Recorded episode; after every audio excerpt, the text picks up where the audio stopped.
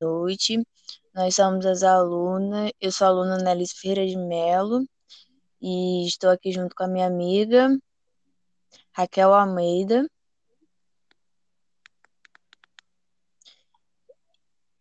E a gente está aqui para gravar o podcast a respeito do conto A Escrava de Firmina.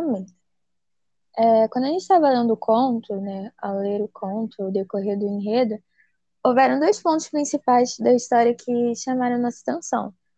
É, esses pontos são a humanização das personagens escravas e algumas certas referências de cunho religioso que a gente também acabou captando na leitura. O primeiro ponto é, seria dando seria o destaque às características da escrita da autora. É, a estratégia que ela usa de denúncia por meio da humanização dos personagens escravos. No conto, é possível perceber esses detalhes quando a personagem escrava Joana é, começa a contar a história da sua família, a história da sua mãe, a história né, Como- né, triste. Como Pode no falar. trecho, né, que a gente destacou do livro, né?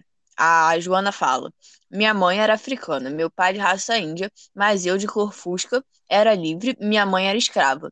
E, e meu pai e minha mãe eram casados e desse matrimônio nasci eu. Ou então no trecho que ela fala: Não tenho pena de morrer, tenho pena de deixar meus filhos, meus pobres filhos, aqueles que me arrancaram destes braços, e eis que também é escravo. E a senhora, né, descreve eles dois, né, e, e os soluços da mãe confundiram-se muito, muito com os soluços do filho. Esse filho que é o Gabriel, que também é o escravo, que também é humanizado no conto. Pode Nesse- prosseguir. nesses dois trechos é, e também em alguns outros, não dava para colocar todos, mas quando a gente lê, é, o olhar que a gente tem não é de uma pessoa que se resume à sua condição escrava, mas sim o olhar, você vê o olhar, ao olhar para ela, né? Você vê uma mulher, uma mãe, uma pessoa, um ser humano de fato, com dores, com sentimentos, com uma história, uma pessoa que não é reduzida somente à condição de ser uma escrava ela é mais, ela tem uma história ali.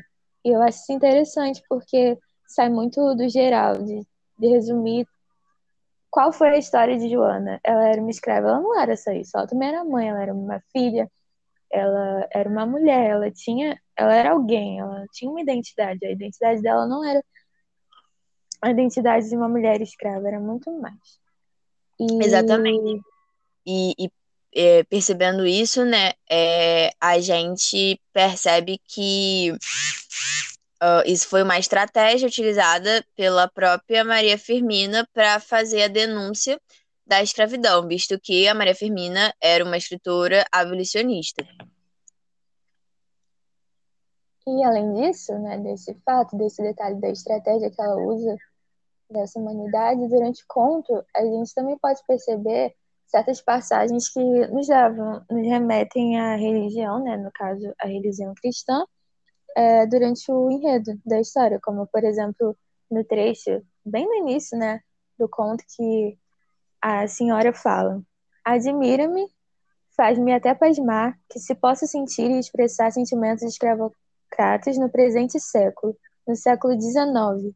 A moral religiosa e a moral cívica aí se erguem, e falam bem alto esmagando a hidra, que envenena a família no mais sagrado santuário seu, desmoraliza e deprecia a nação inteira.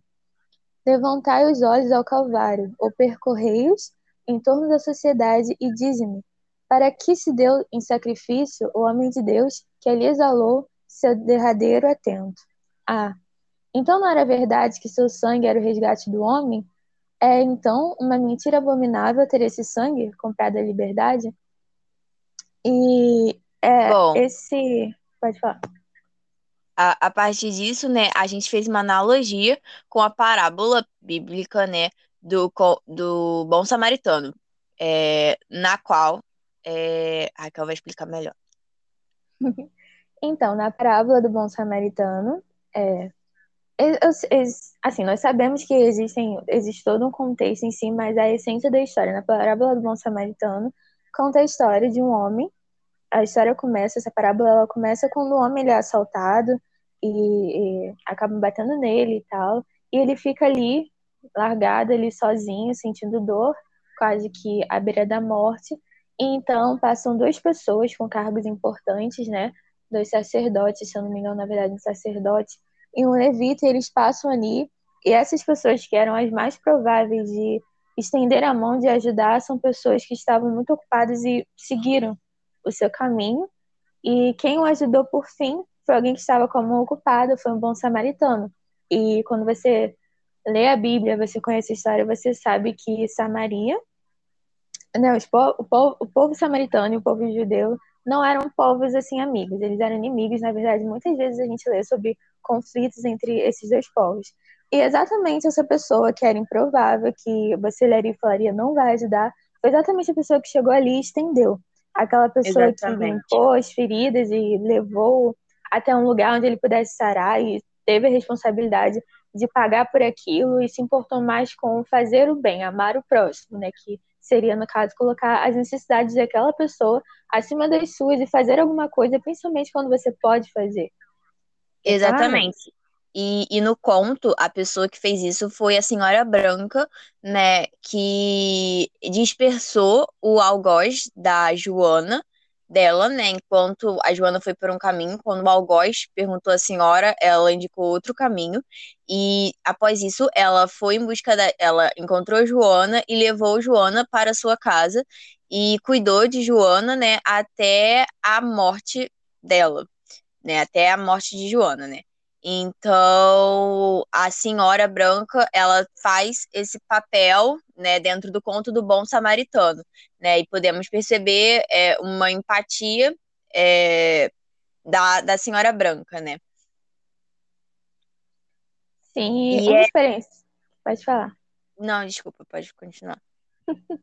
Era só para acrescentar aqui em uma experiência pessoal, é, enquanto eu lia o conto, é, com, a, com, a, com, a, forma que era descrita as cenas, os, os sentimentos, é, o olhar da senhora, ou as angústias tanto do filho, né, do Gabriel, quanto da Joana, a escrava, eu realmente consegui sentir ali o que, de certa forma, consegui sentir o que eles estavam sentindo, entender quão grandes eram as aflições daquelas pessoas e quão triste a situação em si era. Então, eu acho que juntando essas coisas, a estratégia, mais essas referências, essa questão da humanidade, ela realmente funcionou porque realmente nos levou para dentro da história e, de certa forma, nos levou àquele tempo, assim, mais ou menos falando.